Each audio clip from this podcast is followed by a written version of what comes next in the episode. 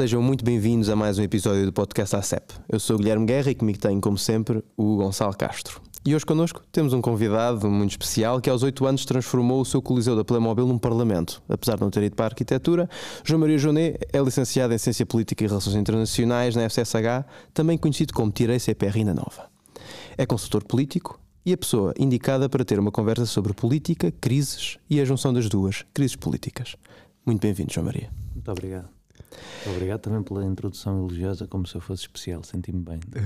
Claro que sim, tentamos fazer isto sempre com todos os nossos convidados, como podem ver em todos os outros episódios do podcast. Especiais. E portanto, podem, desde já, convido-vos a ouvir os episódios do podcast ACEP. Exato. Muito bem. Começando talvez pelo início, como é que surgiu a política na tua vida? Um dia acordaste e pensaste, vou ser político, vou pela política, o que é que te levou? Eu ainda não tive nenhum dia em que tenha acordado e pensado vou ser político na minha vida. Isto tem sido mais ou menos um acaso do destino. Um, o que é que me levou originalmente em miúdo, como disseste bem, me mostraste preparação a, a seguir as minhas outras entrevistas e notas biográficas. Um, era uma coisa que me começou a interessar, talvez pela. porque eu era um. era um pequeno classista. classista não no sentido de classe, mas de clássicos. mas também de classe. Também era um pequeno classista, infelizmente. mas a coisa romana e grega atraía muito quando eu era mais pequena. Eu, quando tinha 6, 7 anos, li imensos livros de mitologia e história de Roma e da Grécia, tipo aqueles para pequeninos, não é? Mas adorava aquilo. e e eu acho que a primeira coisa há de ter sido um bocadinho a estética da coisa. Tipo, ah, isto é gregos e romanos hoje em dia são deputados. Uh, e... Aquela ideia romantizada do, do Parlamento, as pessoas a defenderem. Sim. Sim. E pronto, e daí a coisa do Coliseu também. Isso foi, ou seja, o, o bichinho começou aí, depois anda sem nunca ter participado em partido nenhum até aos 21. Nunca fiz, fiz uma campanha para um movimento independente em Cascais em, aos 19. Porquê? Mas, uh, porquê? Sim, porquê, porquê é que fizeste esse, essa campanha um, movimento independente? O candidato era uma pessoa da minha família. Ok.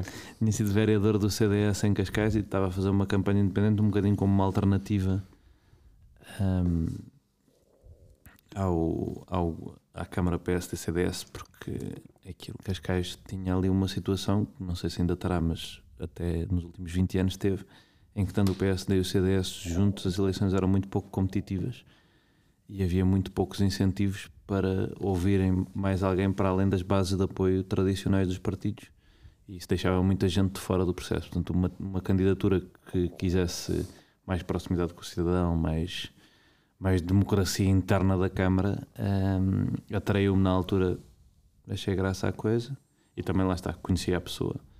Isso é sempre meio caminho andado na política, a confiança. E, e tirando isso, só me envolvi relativamente tarde, só me envolvi aos, aos 21 anos. E como é, que, como é que isso aconteceu? Como é que entras depois num, num partido aos 21? Um, aquilo foi acontecendo porque eu tinha um professor na, na FCSH que era o Tiago Moreira de Sá. Ah, conheço, sim.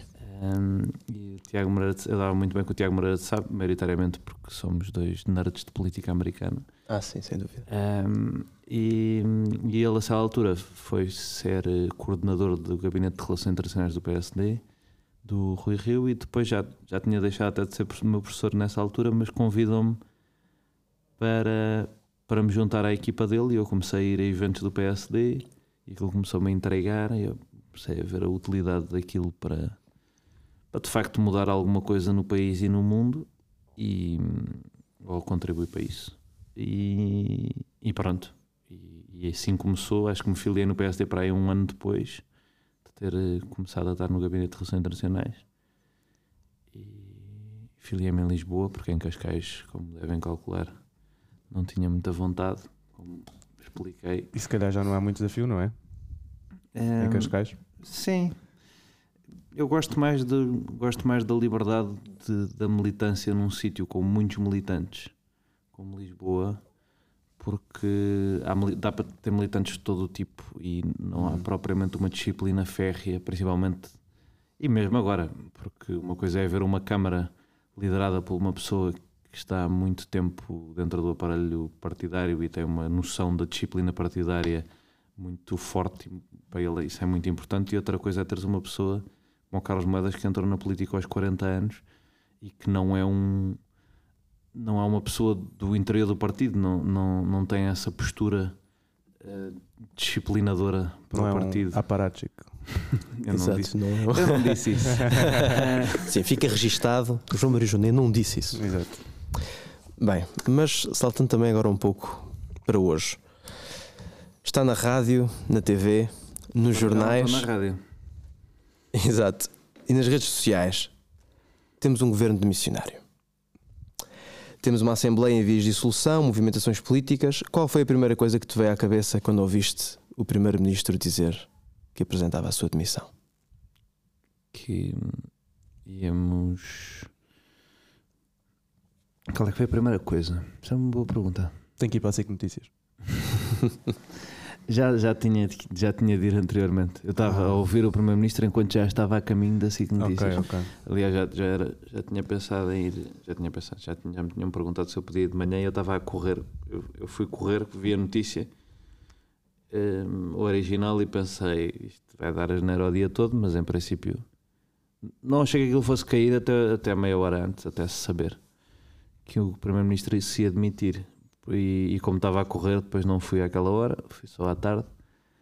E, e o que é que eu pensei? Eu acho que nesse momento ainda tive a esperança. A primeira coisa que eu pensei foi, foi eleições. E pensei que era um cenário péssimo para ir para eleições. Nenhum dos partidos da oposição estava mais preparado do que estava em maio quando se estava a falar de eleições antecipadas. Ahm, e, portanto, corria-se o risco real de haver uma dissolução, o governo sair e vir um governo novo do PS, ou seja, estender um mandato do PS por dois anos, no fundo, que para mim, enquanto militante do PSD, não me, não me diz muito. Ahm, Mas para ti nunca foi uma possibilidade o Presidente Marcelo nomear um novo Primeiro-Ministro? Nunca achaste que ele fosse fazer isso? eu acho que era, eu sempre achei que era possível, nunca achei que era provável. Uhum. Eh, tive, tive esperança que isso acontecesse, porque acho que os mandatos são para acabar e tenho um bocadinho de dificuldade com esta coisa de estar sempre a interromper legislaturas. Já com a outra dissolução, eh, não concordei. Aliás, eu acho difícil encontrar alguma dissolução na história com que eu concordo, porque acho que é sempre. Eu, eu sou muito pouco presidencialista. Acho o presidencialismo um caminho para um- uma dinâmica política binária que não é construtiva e um caminho para excessos de abusos do poder executivo que também não, é, não são positivos. E infelizmente acho que nós já, já trabalhamos numa espécie de presidencialismo do primeiro-ministro, em que a agenda política é completamente definida pelo Conselho de Ministros e o Parlamento não tem muita opinião própria, só tem quando é para fazer jogadas de, de simulação, como esta do, do IUC, de dizer afinal o grupo parlamentar é contra Sim. o Primeiro-Ministro, mas normalmente seguem uma disciplina bastante férrea também, como eu falava há bocado. E portanto, cada vez que o Presidente da República exerce a sua parte de força do semipresidencialismo, eu não, eu não gosto. Acho que se devia ir ao Parlamento, tentar encontrar soluções novas. Se o orçamento não passa, tem que se apresentar outro orçamento, tem que se negociar. Acho que há muita alergia. O presidencialismo promove muita alergia à negociação parlamentar.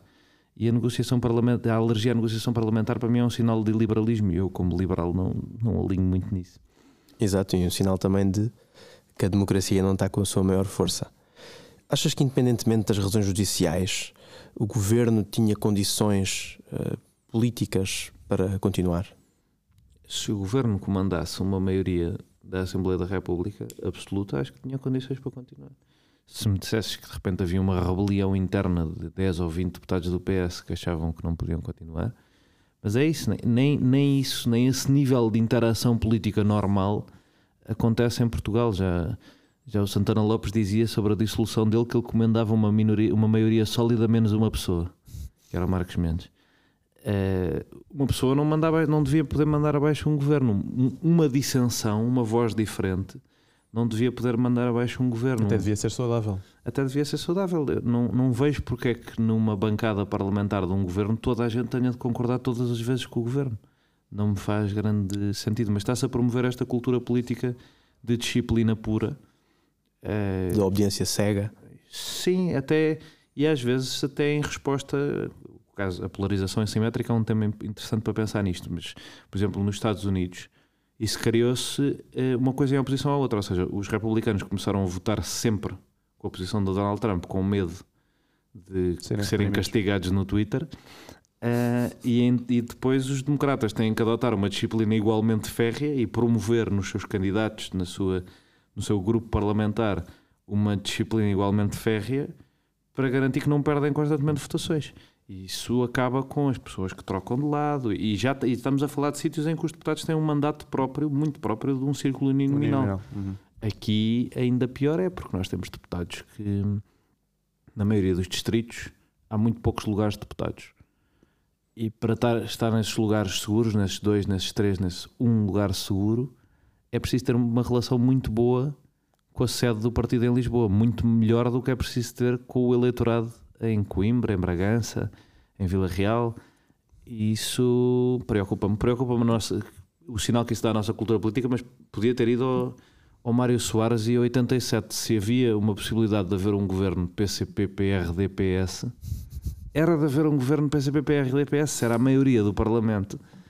Uh, e depois logo se via o que é que acontecia. Mas eu não percebo, eu não percebo esta obsessão com ah, mas isto não foi o que não foi a expectativa criada pelas eleições. As eleições elegem grupos deputados. de deputados. Mas não achas que, independentemente de haver uh, deputados dissidentes, que não me parece que tenha sido o caso neste caso do, do PS, uh, eh, já havia vários casos uh, de ministros com, com problemas judiciais e decisões erráticas, como por exemplo a do Pedro Nuno Santos, que podiam pôr em causa a legitimidade deste governo? Lá está. Se fossem pôr em causa, daqui a dois anos os eleitores iam okay. às urnas e, e votavam contra como eu votaria. E, e, se, fosse, se pusessem em causa a um nível institucional uh, grave, eh, deveria ser o próprio PS e os próprios deputados do PS. Mas é isso, eu sou muito pouco presidencialista nisto. Eu acho que o presidente. Uh, eu, eu, não gosto dos poderes presidenciais, eu gosto da, da ideia. Também tem a ver com ser monárquico, mas gosto da ideia de influência moderadora no sistema, mas sem poder real, sem, sem poder exercer nada, só, só usar uma, uma magistratura de influência que resulta de uma legitimidade democrática muito grande para ver como é que as coisas acontecem. E isso durante a geringonça, por exemplo, funcionou lindamente da parte do Presidente da República. Uhum. Geriu isso, esse poder bem, sem nunca usar a bomba atómica que o seu lado político lhe estava sempre a pedir e, e, decisões erráticas, casos judiciais. Houve no primeiro governo de António Costa uh, casos eh, graves com, com, o Ministro da Justiça na altura que podiam ter sido postos neste mesmo. Lá está, depois foi ilibado, mas, mas na altura era a mesma suspeição uhum. que é agora. Sim. Houve decisões erráticas da, da Ministra Marta Temido que foram um bocadinho contra um consenso que havia há bastante tempo no setor da saúde. Houve coisas também Uh, o Presidente da República uh, repreendeu, quando foi preciso, a, a Ministra Constança Urbano de Sousa foi funcionalmente demitida pelo Presidente da República, mas lá está, isso são coisas da magistratura de influência, não são coisas tipo, ah, agora vai ter que sair um ministro e sair o outro, nunca ninguém pôs a coisa, pôs a, a, contar, já saiu o João Soares, já saiu a Constança Urbano de Souza, agora tem que cair o governo porque já caíram ministros a mais. É? Três strikes estás fora. Exato. É. Exato. Há alguma situação em que achas razoável um governo ficar de missionário a uma Assembleia dissolvida? Há. Uh, o governo ficar de missionário à Assembleia dissolvida, essa Assembleia bloquear totalmente, se for impossível encontrar uma solução. Aí acho que o Presidente da República deve exercer a sua, o seu poder presidencial. Se a Assembleia bloqueia, mas aí a própria Assembleia, como acontece, por exemplo, no Reino Unido, também se poderia dissolver. Um, mas para além disso, coisas. Eh, se, se o Primeiro-Ministro tivesse sido. Um, tivesse sido apanhado numa coisa com mais substância do que isto, calculo que o Presidente da República pudesse tomar essa decisão. Achei que foi um bocadinho precipitado, ainda não se conhece o caso. Um, ehm, se o Primeiro-Ministro matar alguém na rua, não é? Em princípio, claro, o Presidente da República. Mas, de outro tipo de crime. Mas, uh, mas estas coisas que não se sabe bem o que é que aconteceu, Mas também, não, é, lá está, há aqui uma certa opacidade no caso, eu não sei o que é a Procuradora-Geral da República disse ao Presidente da República no Palácio de Belém, se calhar disse-lhe uma coisa tipo, este senhor matou uma senhora na rua, não bem, mas, mas se calhar disse-lhe isso, não, não me parece. Uh, calculo que, acho que o Primeiro-Ministro se põe a jeito para isto, mas não sei se não sei se faz sentido até podia, o Presidente da República até podia ter feito isso, que é, olha, eu vi aqui umas coisas da Procuradora-Geral da República, você está a ser investigado, demita-se, isso faz-me sentido, está a ser investigado, demita-se, isso para mim está tudo certo. E eu vou nomear um governo, eh, vou à Assembleia da República ver se pode fazer um governo novo. Uhum. Ou de consenso entre o PSD e o PS, ou só do PS, ou o que for e com o candidato que o seu partido apresente, não o candidato que você apresente, você agora está a ser investigado. Da forma como as coisas estão a acontecer, daquilo que se vem a saber agora dos pormenores da investigação que o Ministério Público está a fazer, alguns erros, algumas confusões. És da opinião que a reputação do Ministério Público está em risco e daquela teoria do golpe de Estado que a Justiça está a fazer? Não sou da opinião do golpe de Estado. Não, não acho que não acho que isto seja uma coisa premeditada para eh, mandar abaixo este governo. Acho que o Ministério Público eh, de facto tem. Um, pronto, mas é, é uma, não, nenhuma instituição é perfeita e de facto tem algumas dificuldades em provar coisas que quer construir, narrativas que quer construir. É suposto o Ministério Público Vamos lembrar-nos disso. É suposto o Ministério Público querer construir uma narrativa e prová-la. É, isso faz parte da função de, de acusar. Uh, agora, se o faz bem, se podia fazer melhor, parece-me evidente que, que, podia. Se tem uma espécie de cruzada contra o poder político porque sente que ele está capturado por determinados interesses, parece-me também provável se estão errados, acho que não, no sentido de, de, da moralidade da ação. Agora, uma coisa é, é, estar certo nos princípios ou nas intenções, e outra coisa é estar certo na maneira como, como os executamos. Se eu, se eu quiser uh, ajudar o, o, Gonçalo a fazer um, um melhor podcast aqui e se te matar para isso, não é? Não em princípio não ajudou, deixou-o sozinho, não é? Alguma coisa... Uma imagem agradável. Sim, sem Não era assim que eu te queria contar. Vai ser em direto. Mas... Mas é isso, são ideais se calhar certos, forma errada, muitas vezes estraga a missão dos ideais, e, mas também acho que põem-se a jeito com, com determinadas proximidades eh, obscuras que, que constroem dentro do dentro do próprio governo. E a forma como o poder político reage a isso também não é indicativo de que, de facto, o Ministério Público está a tocar no sítio certo. Parecem alguns deputados e mesmo sei lá, o próprio Presidente da Assembleia da República parece um bocado incomodado com isto tudo.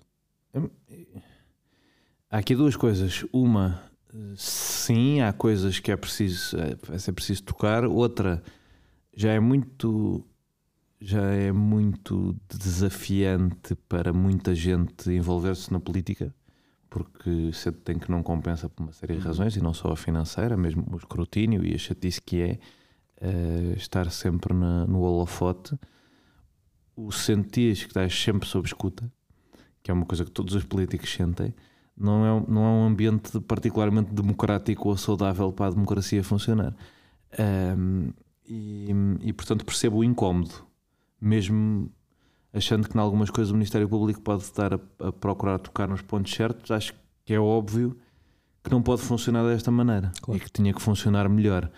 A minha pergunta é mais ao contrário, é, em vez de nos pormos a falar de golpe de Estado e tudo mais, é o que é que fizeram, o que é que propuseram para que isto funcionasse melhor. O Primeiro-Ministro vem queixar-se da burocracia que não funciona, que é preciso fazer PIMs e depois é preciso fazer PIMs Plus que é o Pin Plus é com uhum. o Lacerda Machado, não é o pacote com o Lacerda Machado. Uh, é preciso fazer estas coisas porque a burocracia não funciona. Se calhar dava jeito a, a, a burocracia funcionar. Se calhar dava jeito o Ministério Público funcionar. Que é, onde é que o Ministro dos Assuntos Parlamentares, depois Ministro da Justiça, depois Ministro da Administração Interna, depois uma das figuras mais importantes do seu partido e Presidente da Câmara de Lisboa, e depois oito anos Primeiro-Ministro António Costa andava para falar sobre o Ministério Público até agora. para além de dizer à justiça o que é da justiça, qual é que foi a reforma, qual é que foi a proposta alternativa para isto funcionar melhor? Onde é que ela andou? De facto, é verdade. E se calhar no meio disto tudo, eu questiono-me se está em causa o caráter democrático das instituições em Portugal. Se, se há uma cultura democrática forte, hum, é possível que esteja um bocadinho no sentido em que a cultura democrática que parece existir não, não diverge muito das associações de estudantes, que é estamos todos aqui mais ou menos para o mesmo, mas eu é que quero estar a ganhar, não tu, eu é que quero estar em primeiro e não tu. Uh, isso, e se calhar fazia falta uma cultura democrática um bocadinho mais construtiva do que é que queremos, o que é que queremos de diferente e ter isso como prioridade e não ter o exercício do poder pelo poder como prioridade. Uhum. Infelizmente, acho que muita gente ainda está moldada pela pela sede do poder e estar motivo. Sim, acho, mas as pessoas muitas vezes falam do dinheiro corromper os políticos. Eu não, acho que é raro ou, ou não é muito comum o político corrompido por dinheiro. Acho muito mais comum o político estar cego pela, pela vontade de poder que já vem da cultura das juventudes partidárias que já funcionam como associações de estudantes em que as pessoas já são formatadas uhum. assim e das associações de estudantes que eu gostando bastante do conceito uh, depois na prática em vez de em vez de haver propostas alternativas e vontade de debate é basicamente eu arregimentei um grupo de amigos maior que o teu portanto eu é que sou o presidente da junta e isso hum, isso isso não é, não, não, é, não é muito democrático. É um tipo de democracia, mas não é, é o meu. É o do exercício do poder. Eh, cacique. Sim, e, e, esmagando o outro só por esmagar o outro, para ser eu que fique em primeiro. Uhum. Isso, isso não é bom. É bom que as pessoas tenham, estejam abertas ao debate e à discussão. Lá está. Há aqui uma. Há em Portugal um estigma muito grande. E agora vou ser um bocado meta mas há um estigma muito grande que eu acho que tem a ver com a maneira como nós historiografamos a Primeira República em relação a, às pessoas discutirem ideias. Em que sentido? Desculpa. Acho que historiografaste a Primeira República como sendo um período absolutamente caótico que, que é específico daquele momento por ser um momento parlamentar uhum. e por ser um momento de muita uh, agitação sindical que é uma coisa que aconteceu no mundo inteiro e, foi historiografada no mundo inteiro daquela maneira, sim. dos movimentos anarquistas como os anarcossindicalistas, sim, promotores do caos e das bombas sim. e de não sei quê. Um, e, e acho que historiografamos sempre as coisas pelo fim, que é há muita agitação social, as coisas estão em ponto de rebuçado para rebentar. Porquê é que chegaram a este ponto? É mais ou menos eh, fazendo também um paralelo histórico, é mais ou menos o, uh, os críticos da descolonização por ter sido feita com a rapidez como foi e ter criado um milhão de refugiados. Certo, não foi nada simpático ter criado um milhão de refugiados, muitas vezes de pessoas cujas famílias já viviam há séculos num sítio e tiveram que ser, que ser relocalizadas para um continente onde nunca tinham posto os pés. Uhum. Evidente. Mas não se teria chegado a uma situação de polarização racial e de violência tão grande se não se tivesse feito, tomado uma série de decisões erradas e tentado remar contra o tempo e não, não aberto as coisas ao debate, mas sim a, a, a falar pela força durante tanto tempo antes. Portanto, acho que se olha muito para os períodos caóticos como sendo uh, fruto de uns filhos do caos que andam para aí a querer semear a discórdia e a destruição, quando na verdade são frutos dos filhos da, dos filhos da estabilidade que querem as coisas muito arrumadinhas e muito certinhas, uhum. de maneira que ninguém fale, ninguém liberte tensão e depois é o que é. Por isso é que a democracia é boa, porque dá para libertar tensão Exatamente. aos poucos. Muito bem, falemos de estas alturas caóticas antes de irmos aos problemas estruturais. Um, está aberta a crise, portanto, Portugal irá a eleições dia 10 de março. Quem é que, neste momento, tu achas que tem mais chances de acordar no dia 11 e dizer vou ser empossado como Primeiro-Ministro? Previsões são a pior coisa para fazer do mundo. Sim, não, não te quero pôr a fazer exercícios de futurologia. Exato. Não, não sou muito fã de previsões. Acho que, de acordo com os dados que temos neste momento, a conjuntura a política e social que temos neste momento, eh, que não me parece muito diferente há dois anos, acho que as pessoas têm uma predisposição para, para preferir a estabilidade à mudança, mantém-na, lá está, é pouca vontade de alternância democrática e libertar tensão aos poucos, que pode vir a correr mal. Um, acho que o, os líderes da oposição, o líder da oposição e os outros partidos da oposição não conseguiram fazer um processo de afirmação muito forte nos últimos tempos para parecerem uma alternativa para o cargo de primeiro-ministro. Mas porquê que ninguém consegue fazer isso há oito anos? Um, porquê é que ninguém consegue fazer isso há oito anos? Divide-se em três partes. Houve três líderes da oposição. A primeira parte, uh, acho que o primeiro líder da oposição de António Costa, que foi o Pedro Passos Coelho, se focou demasiado na maneira como saiu de lá e pouco na visão que teria para lá voltar. Uhum. E se levou as pessoas a. Primeiro solidarizaram-se com ele, naturalmente, nos primeiros meses. O PSD até teve à frente nas sondagens bastante tempo, nos primeiros meses do, do governo de António Costa, mas depois uh, ficaram como todos nós ficamos com, com um amigo cuja namorada acaba com ele, não é? Segue em frente, para, de, para de chorar pelos cantos, já chega. Move on. Uh, e, e, e essa altura isso não queria empatia, eu acho. E, e, não foi bom. E as autárquicas depois correram francamente mal. As autárquicas de 2017 conseguiram correr pior que as autárquicas de 2013. Uhum. As autárquicas de 2013 foram no meio da. No, no pico da crise. Sim, da e 2017 nem por isso. Portanto, essa é uma. Depois, uh, Rui Rio, uh, indefinição de estratégia. E acho que isso tem muito a ver com o Rui Rio não ser um político, do ponto de vista até ideológico. Não há ali uma trave mestra para além de de taticismo. Uhum. Não que eu não gosto dele, mas uh, os partidos constroem muito perfis de presidentes, secretários-gerais, uh, conselheiros nacionais. O Rui Rio é um secretário-geral, é uma pessoa mais para, para a gestão da operação e menos para, para o encabeçamento da visão. Um, ele, ele, havia aquela frase famosa do, do Bush pai, não sabem, não sei se vocês conhecem, de, da campanha de 92, em que lhe dizem que lhe falta uma uma lógica unificadora para o país para contrapor a que o Bill Clinton está a propor de nova geração e não sei o quê. E ele responde: Oh, yeah, the vision thing. E, o, e o The Vision Thing ficou uma coisa famosa como é preciso, é preciso ter isso, tipo, Sim, claro. mas um tecnocrata não, não, não, não tem a Vision Thing, não, não aprecia muito sequer o conceito de Vision Thing. E eu acho que isso depois levou a uma indefinição que não foi muito credibilizadora. Eh, primeiro uma aproximação uh, muito forte ao PS eh, para tentar reformar uh, algumas coisas essenciais no país que ele acreditava genuinamente que, que, era preciso reformar. O sistema judicial? Incluindo o sistema judicial, em que o PS lhe dá com os pés completamente e isso é descredibilizador na altura. Um, isto a juntar ao facto dele ter procurado uma ruptura muito clara com o pacismo que o fragilizou dentro do espaço da direita. Uh, e depois, uh, já mais para a frente, há, há, para mim o erro primordial que são os Açores.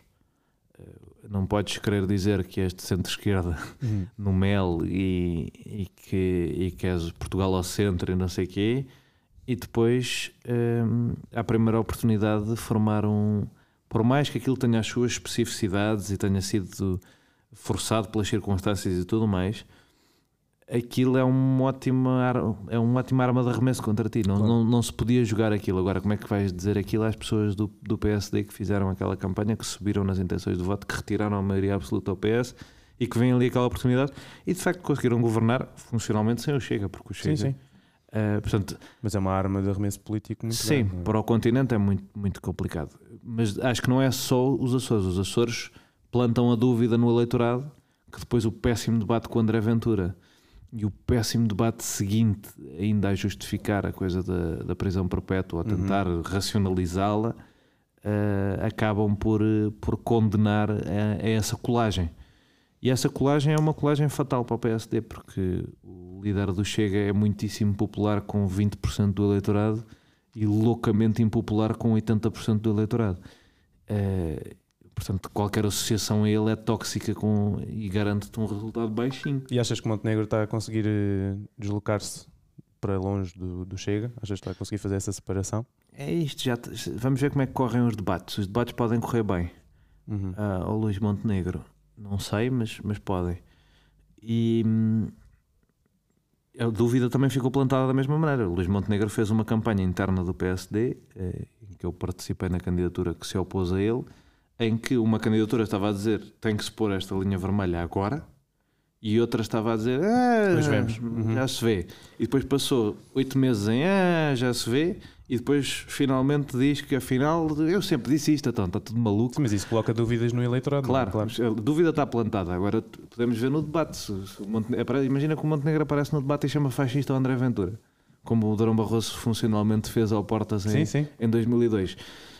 Pode, pode acontecer. Eu, eu acho que o PSD corre o risco de, de ter um mau resultado, mas também acho que pessoas como eu e muitas outras porem expectativas tão baixas no Luís Montenegro pode vir a ser útil, porque Sim, se é ele bom. fizer uma campanha eh, boa e se o PS tiver alguns problemas, eh, eu não acho que seja impossível ele ganhar. Acho que o PSD podia ter hipóteses melhores sem ele. E acho que há algumas pessoas na entourage dele que não me inspiram confiança. Outras inspiram-me bastante, até, por exemplo, como o Paulo Rangel. Uhum. Uh, portanto, é ver. Não, não consigo fazer grande futurologia. Acho que o PS parte com o favoritismo por estas coisas que disse, porque explorar bem o antagonismo com o Chega, uh, por estar no governo, por estar a aumentar direitos sociais que as pessoas sentem como, como muito importantes no dia a dia. Uh, acho que o PS parte em vantagem. Agora, se essa vantagem se consubstancia numa, numa vitória que dê para ser Primeiro-Ministro, Uhum. Pode haver uma maioria de direita, ou até pior, uma maioria ingovernável. Mas já estás a falar de um Partido Socialista liderado pelo Pedro Nuno Santos ou pelo José Luís Carneiro? sim, já estou a falar de um. Ok. Não fazendo futurologia, ahm, já, já estive numa eleição em que, mais ou menos na lógica, Pedro Nuno Santos, José Luís Carneiro, uma Uhum. pessoa tinha o apoio das distritais todas e a outra ganhou. Mas com todo o respeito pelo José Luís Carneiro, ele não me parece ter o pool junto dos militantes do PS, não me parece ser a figura que inspira a confiança junto dos militantes do PS, que o Rui Rio é dentro, junto dos Sim, militantes do PS. mobilizador. Uhum. E será que o Pedro Nuno Santos poderá ter essa confiança dos elementos do seu partido, mas terá essa confiança do resto do país depois de ter sido demitido de um governo? Hum, eu acho que o Pedro Nuno Santos terá bastante capacidade retórica para dar a volta a, esse, a esse, essa percepção. Mais do que se calhar o Zé Luís Carneiro terá para se afastar do, do governo de António Costa, se for a ideia. Acho que o Pedro Nuno Santos tem ali uma posição ótima, e ótima no sentido estatístico, de estar longe o suficiente do governo eh, e do percurso do governo para se afastar do, do que o faz cair e estar perto o suficiente para se vangloriar com as partes que correram bem. O José Luís Carneiro, como ex-secretário-geral adjunto e depois ministro deste, só deste último governo, acaba por estar só com a parte pior, que é totalmente ligado à narrativa do PS durante os primeiros anos e só ligado ao governo que correu pior dos três. Uhum. Hum, mas lá está. Pode haver uma militância do PS escondida e eu acho que a decisão das, das diretas não será inocente. E pelo que eu ouvi de 2014, eu não, não sou de todo especialista em Partido Socialista, mas pelo que eu ouvi de 2014, hum, foi benéfico, bastante benéfico para o António Costa e para o lado do António Costa, Uhum. onde o Pedro Nuno Santos estava, hum, o formato de primárias Sim, sim. Porque conseguiram puxar muita gente através da organização do Pedro Nuno Santos, Da juventude. eh, que depois não, não, não eram necessariamente militantes, ou militantes com tempo para Sim. aquilo. E, e o formato de diretas pode não ser inocente nesse aspecto. Toda a gente dizia que o seguro teria melhor hipótese em diretas, o José Luís Carneiro é suposto representar um bocadinho o mesmo lado.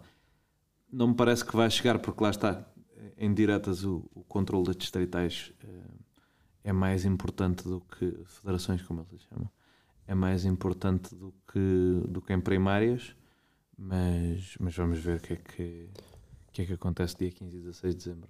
João, há pouco falavas em linhas vermelhas e linhas vermelhas relativamente aos populismos e, à- e aos extremos. Mas em abril também escreveste que o centro-direita tem de facto uma tentação eterna pelo abismo do populismo. De onde vem essa tentação? Hum, acho que há uma certa. Eu agora está-se a notar muito em Espanha. Há uma certa, há um- uma certa ciumeira da esquerda de, ter a rua. Hum. Porque as pessoas de direita acham uma forma um bocadinho até, lá está, classista, no sentido de classe, acham, acham, acham o máximo.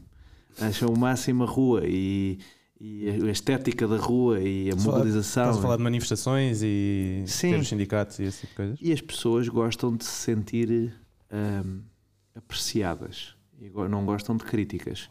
Quando tu tens os radicais contra ti, que é o que um centro-direita, há muito à direita traz sempre, que é radicais de direita, radicais de esquerda contra ti, tens as pessoas que se mobilizam mais, mais mobilizadas contra ti. São as pessoas que te vão chamar nomes para as redes sociais, que te vão chamar nomes para a rua. Há uma certa tentação de que gostem de ti, de que não, não sentires esse, esse ódio. Um, mas para além disso, um, há uma ideia na, na direita muito antiga de que é preciso, se os outros se conseguem juntar, era uma, direita, uma ideia que havia na esquerda portuguesa, no PS, por exemplo, que era, e, e que acabou por ganhar, que era se o PS e o CDS, se o PSD e o CDS se conseguem juntar, nós também nos devíamos poder juntar, porque estamos, ficamos em desvantagem. Agora temos esta ideia ao contrário, que é se eles se entendem todos à esquerda, também temos que nos entender todos à direita. Eh, Eu eh, não sou super apreciador nem de uma nem de outra. Eh, Lá está. Acho que a cultura de, de- de falta de diálogo acaba por levar a que haja muito interesse sem haver maiorias absolutas e muito pouca cultura de governos minoritários. Eu sou um apreciador de governos minoritários. Acho que é bom haver eh, separações claras. Imaginem, é um governo minoritário do PSD e com o CDS tem maioria. Quando é para passar umas medidas em que concorda com o CDS, fala com o CDS. Quando é para passar umas em que concorda com o PS, fala com o PS. Quando é para passar uma em que só concorda com o Bloco de Esquerda, fala com o Bloco de Esquerda. Eu achava que isso era uma maneira mais. eh, lá está. Que representaria mais cultura parlamentar de fazer. De, de fazer política. É, é mais típica de democracias como a holandesa e a Uhum. belga. Eu, eu sou apreciador desse modelo. Porque acho que há diferenças fundamentais eh, que levariam a que o PSD e o, CDS-PP não se confundissem como se confundiram. E por outro lado também há pontos em comum. Muitas vezes, sei lá, as pessoas nem sequer pensariam entre um PSD e, por exemplo, como tu disseste, um Bloco de Esquerda, que Ou um às vezes- PCP, ou um PCP que podem ser importantes num dado, num dado momento para, para fazer esse tipo de alianças. é verdade. Hum, portanto, é, é um bocadinho, é um bocadinho isto que eu acho. Acho que há sempre a tentação de querer. Eu falei nesse texto do uma espécie de subalugar do, do descontentamento. De, eu, eu, eu sou muito sou muito centro-direita para estar a chamar nomes às pessoas, mas gosto que alguém chame por mim. Eh, porque os outros também têm quem chame por eles. Eu não. Lá está, não gosto desse estilo. Eu, se calhar é uma crença de pessoa que é de centro-direita, mas eu acredito na superioridade moral do meu, do meu espaço político e, como tal, acho que devíamos eh, reger-nos por determinadas normas de conduta superiores às dos outros e devíamos ter uma exigência maior connosco do que com do que com os outros. É Esta coisa do olho por olho não é muito, não é muito o meu estilo, porque acho que é, é o caminho para. O olho por olho, por regra, parece-me um caminho para a degradação. Arrasta- Arrasta-nos para a lama, não é? Há, Vamos- há quem diga que a geringonça veio, de certa forma, legitimar eh, a possibilidade de, um- do PSD se aliar a partidos mais extremistas Sim. como Chega. Não é? Portanto, Mas é um bocadinho um Israel-Palestina, porque a coligação Paulo Portas com o PSD também veio um bocadinho legitimar, que era uma Verdade. coligação que era suposto não existir. Sim. Paulo Portas era o inimigo número um do PSD. Uhum. Um, veio um bocadinho legitimar a ideia de que a esquerda se podia unir. E a coligação eh, Jorge Sampaio, PCP, UDP, PSR também veio um bocadinho legitimar a união das Sim, direitas. sim, sim, e, ant- e se fores andar atrás, eh, quem é que deu o primeiro estalo da democracia portuguesa? Foi o PS e o, e o PCP a tentarem excluir o PSD dos governos provisórios Sim. foi o, foi o, o PSD a tentar excluir o CDS. Quem, quem é que bateu primeiro em quem? É difícil saber, mas isto não começou agora.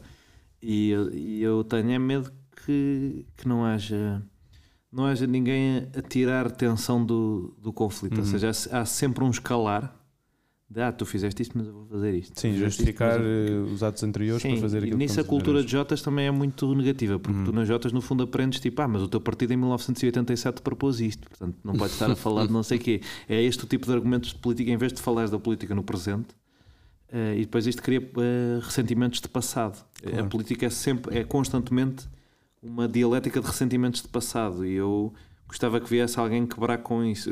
No outro dia bateram um bocado com isso porque acharam que eu estava a elogiar imenso o David Cameron. Eu não adoro o David Cameron, mas o David Cameron, quando em 2005 se torna líder do Partido Conservador, puxa o partido e diz tipo: não, não, não, isto estava de direita demais, isto assim não ganha eleições. Uhum. E deixa, deixa atenção. Diz: ah, mas o Partido Trabalhista até tem razão nisto, nisto e naquilo. Esses momentos de descer a atenção são, não são sempre positivos, às vezes um bocadinho de polarização é bom, mas se a polarização for só por ódio ao outro é Claro, péssima. claro. Se for por Divergências, divergências ideológicas profundas é, é bom. Eh, as divergências ideológicas profundas que formam a geringonça parecem mais ou menos interessantes. Eh, o contraponto agora também me parece mais ou menos interessante. Até onde é que isto vai é que eu não sei muito bem, mas acho que por acaso o nosso debate político dentro de eh, odeio o Passo Coelho, não odeio o Passo Coelho, que foi o que fez esta, esta, esta solução de acordo das esquerdas, foi um bocadinho eh, este rumo de privatizações, não sei o quê, rasgou-se um bocado e agora as pessoas de direita a dizerem não, mas nós gostamos do rumo das privatizações. E- essa polarização, essa clarificação nem me parece muito mal. E eu até vai parecer estranho com todas as coisas que eu digo, mas, mas acho que quanto mais falas, eh, mais também consegues pôr um bocadinho de nuance nas coisas que dizem. Dizes, eu não acho necessariamente mal haver um chega. Acho mais ou menos útil para o sistema político que haja uma clarificação sistémica de ok, quem é que está disposto Quem é que defende isto? Sim, quem é que defende isto? Quem é que está disposto a votar num partido que diz estas coisas racistas, estas coisas iliberais? Quem é que tem esta posição? E acho que é bom para nós percebermos que é uma quantidade boa de gente. Portanto, é, seria interessante, em vez de estarmos constantemente a escondê-los dentro dos partidos, eh, pôr cá para fora e debater isso, ir pol- politicamente contra isso e Ir às ideias, não é? ir às ideias. E claro que é difícil porque o Chega não vai só às ideias. Vai, tem, tem uma prática destrutiva dentro do Parlamento. e- mas eu acho que é interessante esse, esse combate, essa- Sim, mas- esse choque para clarificar uma série de coisas. Eu tenho ficado surpreendido com a quantidade de pessoas que vejo dispostas, ou por vontade de que a direita volte ao poder, ou mesmo por acreditar naquelas coisas, de votar no Chega. Ok. E isso acho que é bom clarificar, tipo, olha, o meu tio afinal acha isto, tipo, se calhar devia falar mais com o meu tio sobre este tema e sensibilizá-lo para determinadas questões. Claro.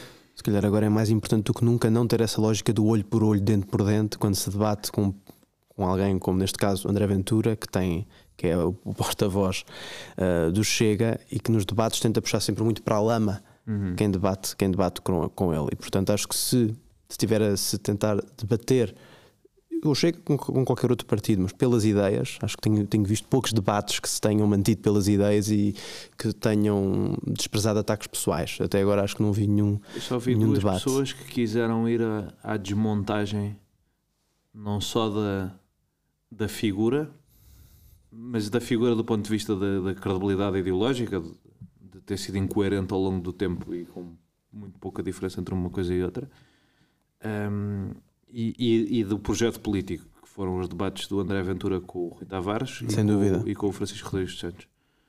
Foram os dois debates em que eu vi as pessoas a tentarem ir ao combate Uh, não tipo está a ver, você chama gatunos a toda a gente, não sei o quê, mas Foram aos programas. sim, é? Eu acho que isso é Sim. importante. Ok.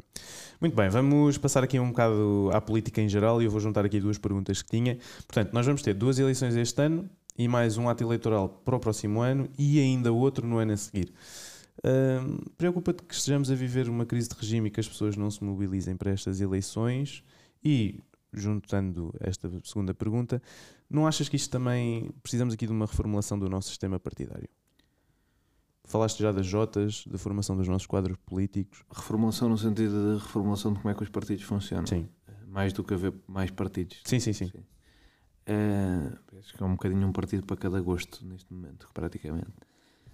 Mas hum, mobilização não me preocupa muito. Acho que estamos num momento de polarização e os momentos de polarização, em princípio, cena da ciência política, mas levam a, a mais participação e já aconteceu nas últimas, não é? Professor Marco Lisi, Grande. Mesmo com duas eleições tão próximas, agora em março e depois em junho? Ah, tu sabes-me perguntar depois para as europeias. Sim, sim. Hum, Ou seja, não vai haver um desgaste.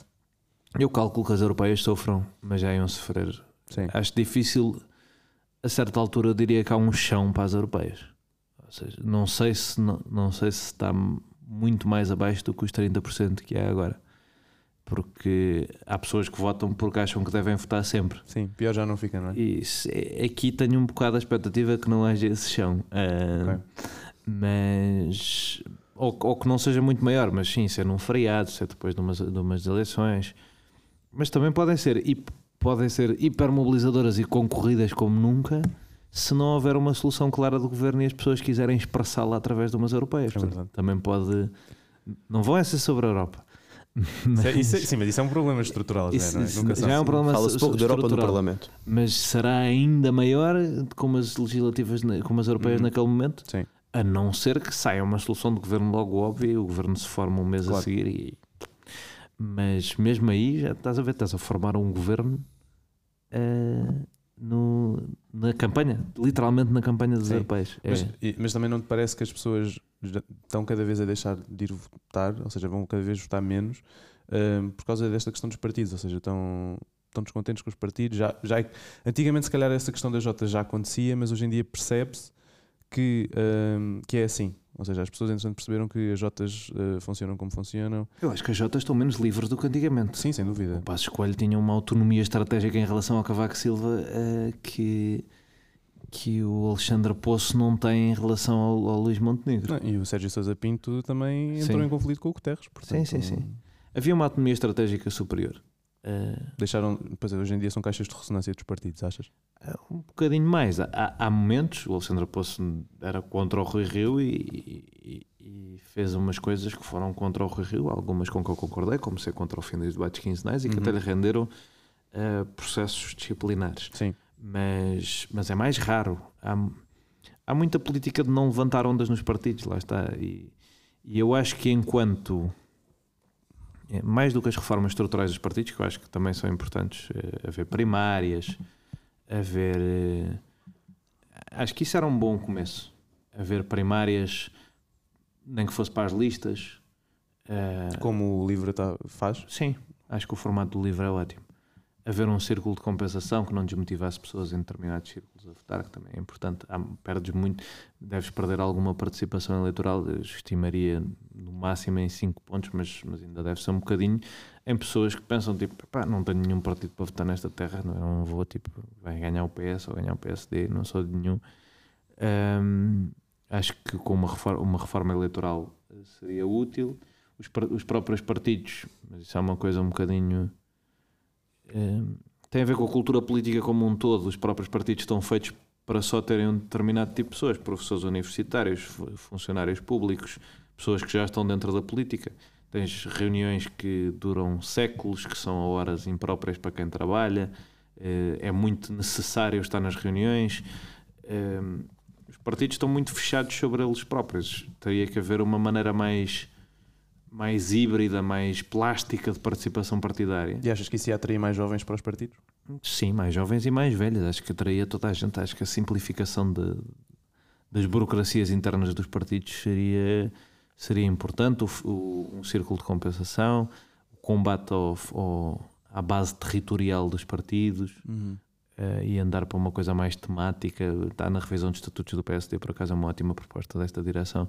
Haver secções temáticas já foi uma coisa foi proposta há mais tempo. hum, e é uma ótima ideia. Em vez de te inscreveres no PSD eh, Sernancelha, inscreves-te no PSD Saúde e estás Uhum. num grupo nacional. Eh, eu prefiro esse tipo de, de lógica. Hum, agora, falta fazer muito, falta fazer estas coisas, falta fazer muitas outras e, e, acima de tudo, eu não gosto muito de pôr o ónus nos partidos, porque os partidos não têm incentivo nenhum para se reformar. Até porque as pessoas, não sei se as pessoas votam menos pela maneira como os partidos estão, acho que as pessoas se sentirem que é grave vão votar nos partidos mesmo que não tenham, tenham sido zero envolvidas na construção de listas e tudo mais. Acho que mais importante que isso é as pessoas, eh, as pessoas têm que se mexer, têm que participar, não podem passar a vida. Toda a gente gosta de se queixar, não é? Ma- Mas é preciso, acho que somos um país em que está muito pouco consequência ao queixume que se faz. As pessoas estão prontíssimas, toda a gente tem um programa de país e um plano de país, estão prontíssimas para Uh, Os treinadores de bancada. Sim, estão prontíssimas para falarem nas redes sociais, para escrever livros até, para, para fazer coisas completamente ao lado Uhum. do que deviam estar a fazer quem? Inscrever-se como militantes nos partidos, estar lá a, a apanhar a seca. Quem pode, há muita gente que Claro. pode e não o faz. Estar lá a apanhar a seca e os estudantes nisso têm uma vantagem estrutural que não usam. Qual é? Tem, tem, a- tem a mesma elasticidade de horários que os funcionários públicos e que as pessoas universitárias e que as pessoas que já estão na política para Uhum. estarem nas reuniões. Se os estudantes deste país se organizassem como noutros tempos, houve alturas em que as estruturas eh, de jovens metiam medo às estruturas partidárias. A última foi a JP, que elegeu um líder do CDS há relativamente pouco tempo, mas havia alturas em que isto era. O Francisco Rodrigues Santos foi a última pessoa a conseguir Sim, explorar, explorar isso bem, que é se encheres isto de miúdos, que são pessoas com tempo, com vontade, com ambição de fazer um país diferente, eh, as coisas podem mudar e podem mudar. eh, Eu estou sempre a fazer esta conta, digo sempre para as pessoas do Lisboa tem meio milhão de habitantes. Uhum. Para tu ganhares a Conselhia de Lisboa do PSD, portanto tens um papel fundamental na decisão de todos os autarcas de Lisboa, precisas de 500 e tal votos. Não arranjas mil pessoas Sim, claro. que tu conheças. Eu não arranjo, mas. eh, ou melhor, Se lá está. É, o, o ponto é, de- é preciso fazer coisas. Eu vou, Sim. eu vou tentando. eh, não, sou- não sou anti-partidos e anti-estrutura nesse sentido. Vou tentando encontrar as pessoas que têm mais esta predisposição para funcionar na estrutura que eu conheço e juntar-me a elas e apoiá-las e, e ver, o que é que, ver o que é que dá. Eh, Tu, tu há bocado falaste das associações de estudantes. Não achas que isso podia ser um bom, uma boa formação de, de participação democrática para além dos partidos? Ou seja, Podia. estamos a falar de associações académicas, esse tipo de coisas, mas se calhar hoje estão muito presas a questões eleitorais e de aquilo que estávamos a falar há bocado do cacique. Hum, portanto, achas que não podiam ter esse papel? Podiam. As associações estudantes têm o problema estrutural de que eu estava a falar há bocadinho, Uhum. são presidencialistas. Ok. E como são presidencialistas, é o vencedor ganha tudo. Então temos de ter um sistema parlamentar nas associações estudantes? Tudo proporcional. Tudo o que não seja um sistema proporcional é um incentivo a, a gigantesco a tu fazeres tudo para ganhar. Se for proporcional, é mais ou menos indiferente fazeres tudo para ganhar. Claro. É claro, O, o meu ideal de, de funcionamento democrático é, é tu, o executivo, ser realmente o, o, o capataz do parlamentar. É quem proporcionalmente é eleito diz faz isto. Uhum. Não é o executivo tem uma data de poderes próprios com que pode tutelar o parlamentar Claro. e, e estrafegar o parlamentar se quiser. E isso vale para a Associação de Estudantes da escola secundária em que eu andei, vale para tudo. Se o, se o vencedor ganha tudo, não há qualquer incentivo ao, Ao debate? ao debate, não há qualquer incentivo à, à construção de soluções em conjunto, há incentivo a eu, vou te eu tenho que te esmagar, porque se não te esmagar, tu esmagas-me a mim Sim. e ficas com o poder absoluto durante o espaço de um ano. Ok. Exatamente. João, lanço-te uma última pergunta. Que conselhos é que darias hoje ao João com 18 anos ou outro jovem que hoje esteja a entrar na política?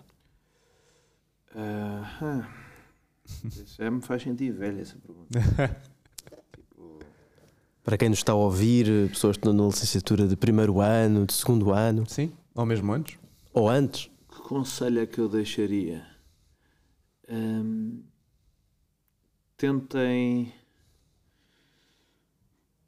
Tentem focar-se menos no que pessoas como eu e mais à frente vos dariam como conselhos e mais naquilo que sentem que era útil. Acho que isso é importante. Acho que as pessoas são muito seguidistas de. Eu, eu, eu acho que para determinadas pessoas que já cresceram um bocadinho no- na politização através de coisas que eu escrevi na internet, por exemplo, acho que a minha palavra tem mais peso do que eu gostava. Isto era uma discussão que eu tinha muito com um amigo meu na altura. Hum, as pessoas estão sedentas de alguém que pense por elas Hum. e que lhes despache os assuntos. Tipo, isto é mais ou menos assim. Eu prefiro a lógica de explicar e ter a minha opinião, mas explicar e que as pessoas depois pensem por elas. E acho que isso também é um defeito do nosso sistema de ensino e tudo mais. Tentem praticar o pensamento crítico. Uh, crítico de mim, quando eu dou este conselho, crítico das pessoas com que vivem, dos, de familiares, amigos. E se calhar não ter medo do dizer, não é? não ter medo de dizer. E hum, a coisa que para mim funcionou e acho que e para mim foi ótima e, e que era muito importante até para o tipo de pessoa que eu era antes de ter 18 anos, é sair, tentar ao máximo nos anos de faculdade sair da zona de conforto, conhecer pessoas que acham que não têm nada a ver, mesmo, porque é a melhor altura, é a altura em que é, é tipo aprender línguas, é a melhor altura para socializar com pessoas que já não tenham uma data de rancores uhum. e, e, e preconceitos formados ao longo de anos de interação com pessoas com que discordam e porque a abertura de mundo à visão de que todas as visões, ou quase todas, todas, são legítimas e vêm de um sítio e se percebem, é muito importante. Portanto, claro que ir às aulas e tal, mas conviver com as pessoas que estão no, no vosso curso, pessoas que estão noutras pessoas que. Uh, e, e, nas conversas sobre a política tentar isso. Ter mais mundo. Ter, sim, sair, sair se possível, isso não é tão fácil para muita gente, mas sair do, sair do país Sim. E, e em não saindo, sair da, sair da zona de conforto o máximo possível. Ter, ter aversão à zona de conforto, ter aversão à própria bolha, estar constantemente num esforço de, de rebentar a bolha. Okay. Muito obrigado. Foi mais um episódio do podcast ACEP. Obrigado, João, por ter aceito o convite por, este fantástica, por esta fantástica conversa. Obrigado também, Gonçalo, por mais um episódio do podcast ACEP. E fiquem atentos aos próximos episódios. Até à próxima.